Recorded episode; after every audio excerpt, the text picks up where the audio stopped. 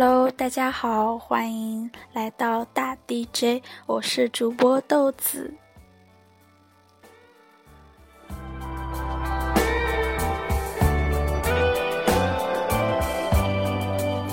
先把手心的汗擦一擦干。今天没有做什么特别的事情，除了看书就是看电视、睡觉。书的话还没看完。就暂时不发表评论。作为文科生，对生活应该有敏锐的触觉才对，但是我这两天过得很麻木。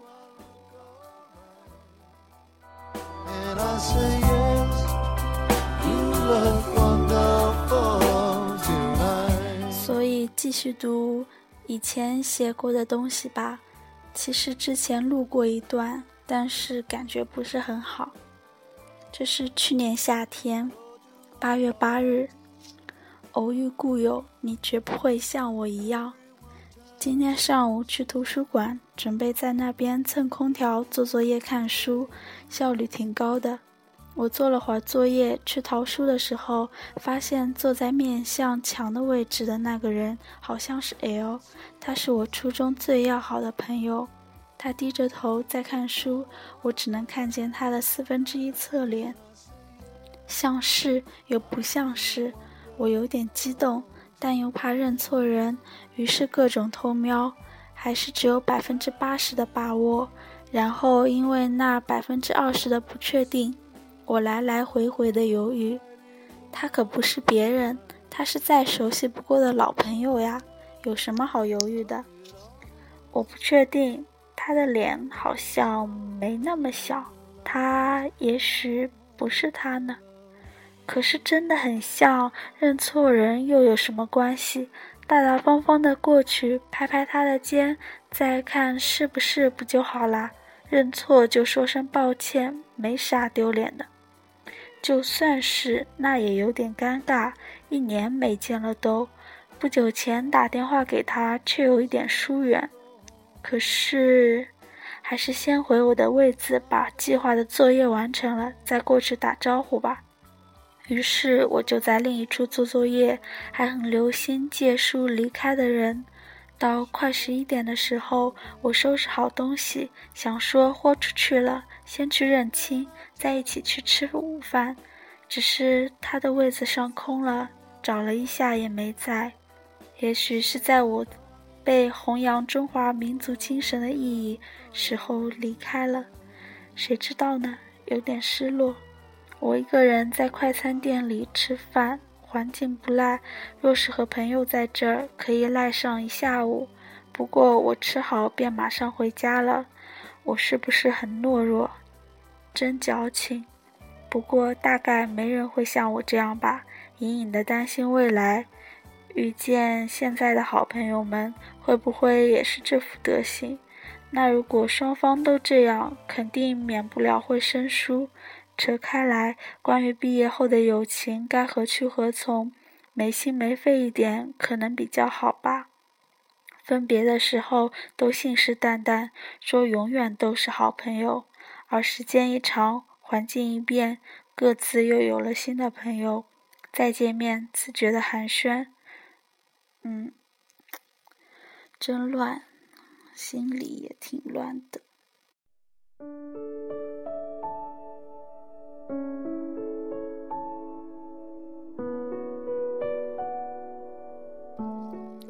安第斯山空难求生记，曾在网上看到说有空难之后吃同伴尸体的新闻，我懒得辨别真假，直接无视。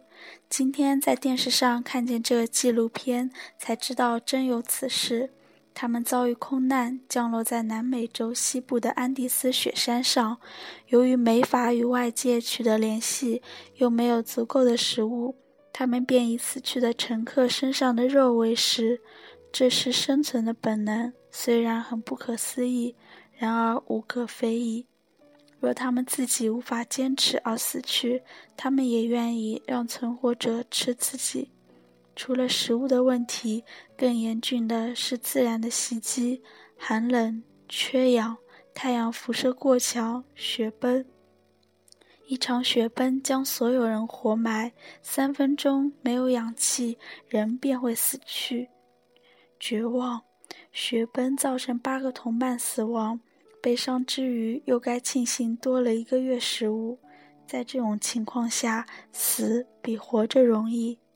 这种望不到头的绝望让人害怕，活着的信念也因为一天天徒劳的自救与等待而消耗殆尽。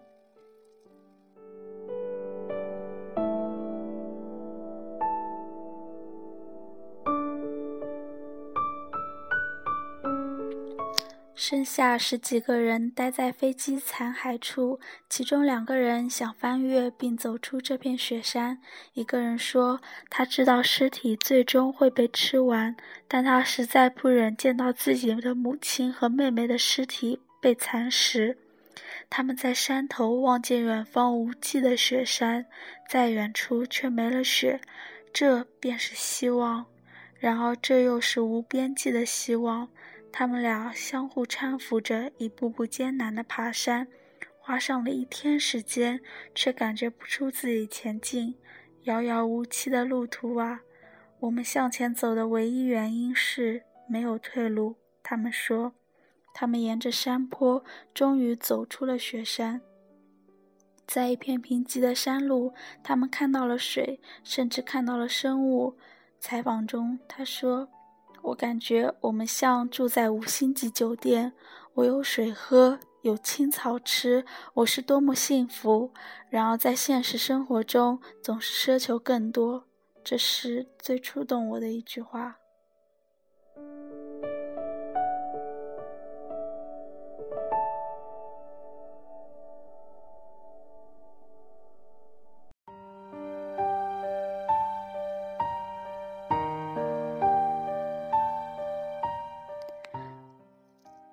段故事最后以他们得到，嗯，得得救结束。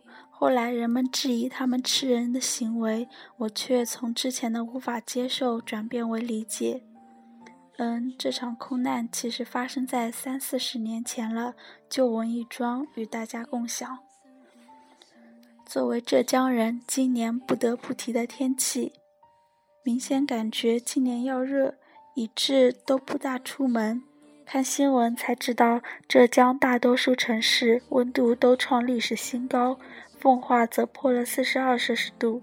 说来好笑，这么说好像多光荣似的。然而十五人死于高温，二千多两千多人中暑。我想热死的那些人，或许是迫于工作，要在烈日下奔波或劳作。或许是过于贫穷或节俭，舍不得开电扇、开空调，这里面满满的都是无可奈何。八月十二日在学校了，这就又开始了。听说到二十五号还是会放假，就挺惊喜。教室空调坏了，很热很热，头也好痛啊。S 班里大概有拼命。大概很拼命的在做作业了吧？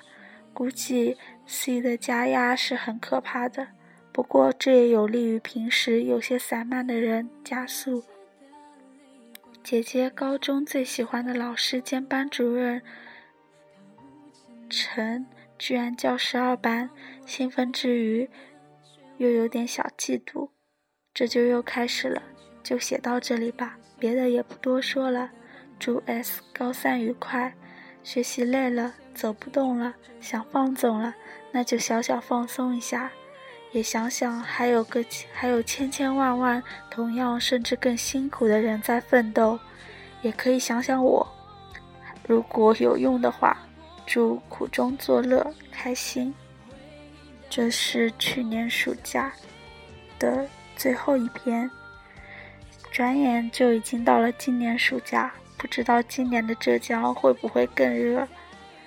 然后，高考已经结束，之前做的很多的憧憬，虽然现在没有一一的实现，但我想我还是属于偏理想主义，相信未来的某一天会实现的吧。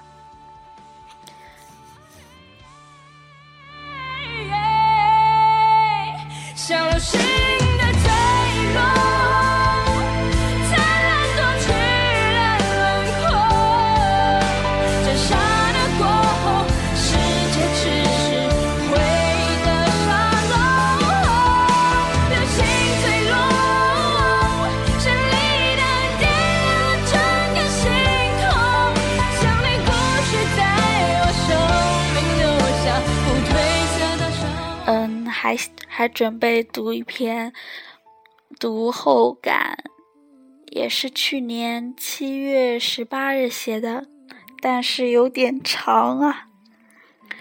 啊，开始吧。月亮和六便士，英国作家毛姆。看这篇书正文之前，浏览了一下序者。译者序知道了一个大概，现在读完了书，序的内容已经记不清了，所以想在再看一遍序之前，先写写自己的想法。正所谓一百个读者心里有一百个哈姆雷特嘛，被框住了就不好了。对题目的理解，有人这样解释：月亮代表精神，六便士代表物质。如果真是如此。这样的题材似乎就挺常见了，也易于理解。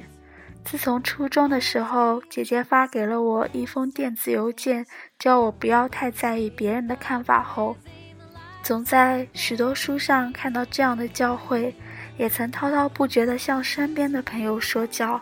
然而，说是一回事，做又是另一回事了。正如书中所说，有人也说他不在乎别人对他的看法。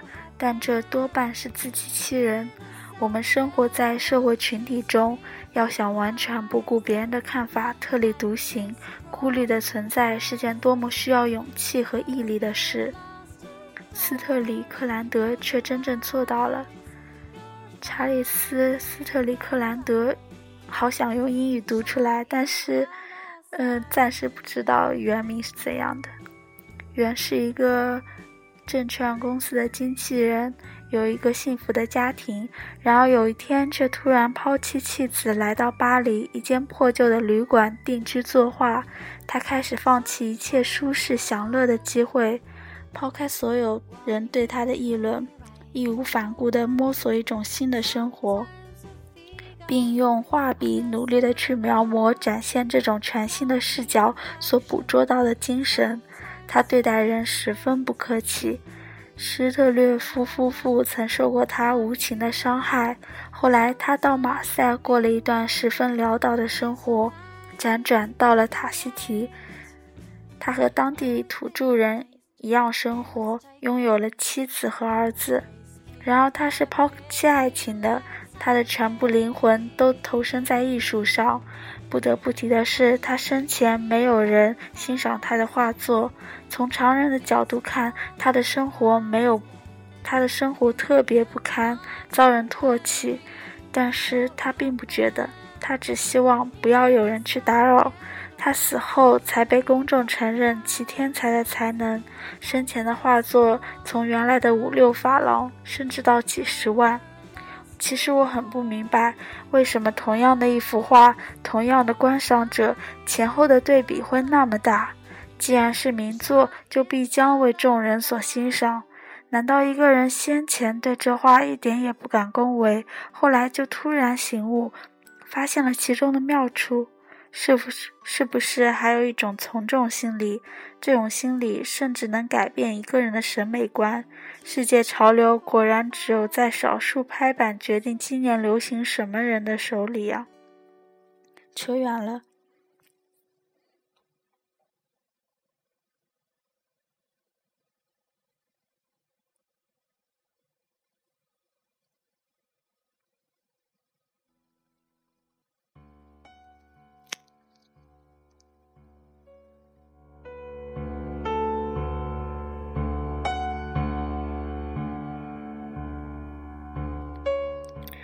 特里克兰德的形象是一个反派者的形象，由于冲破了一切伦理道德、人情世故的束缚，而被世人所无法理解。甚至就因为这个人不在乎你说的话而憎恶他，实际上是我们自己的内心无法满足某种受重视的需求在作怪。评论者和被评论者，无论我们以哪种身份出现，都是受束缚的。事实要吆获别人批准，或许是文明人类最深根蒂。根深蒂固的天性，也许经过努力，我们能将这种天性减弱到某个程度，而无法完全舍弃。除非我们也变成了斯特里克兰德这样的人。试问，七十亿人口里能有多少个人能如此的？类似的一点是斯特里克兰德太太的虚荣，这种虚荣是过度的自尊，归根结底还是来自于在意别人的看法。相反，施特略夫却是最没有自尊的人。这个人物很平常，却又很奇特。他是第一个一眼发现斯是一个伟大艺术家的人。他为了家庭和爱情，没有一丝尊严的去维护与挽回。他对他的千里马和他的爱人没有一丝一毫的恨意。一个烂好人，一个在我们都无法抵达的远方的人。此外，斯对女人的评价让我觉得很刺耳。他说：“女人是没有灵魂的动物，只有爱情，只有物欲，把女人批得一文不值。”这是作者毛姆的潜在看法吗？这是男尊女卑的根深蒂固的旧思想在作祟吗？我认为这种想法错误，大错特错。好吧，尽管小说里的女人物实在只是些小人物，然而这样评价女人实在武断。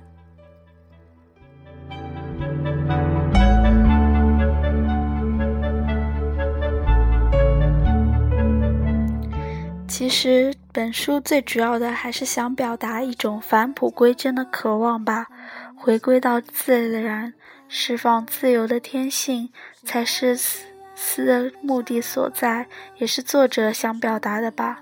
被城市捆绑，什么时候我们能卸下这一切？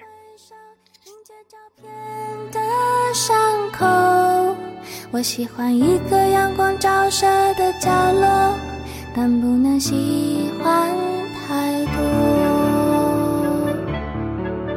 喜欢一个人孤独的时刻。但不能喜欢太不能喜欢太多，就像人不能太贪心一样。嗯，啊，这这句话乱入了，不好意思。就今天的节目就到这里，大家明天见，拜拜。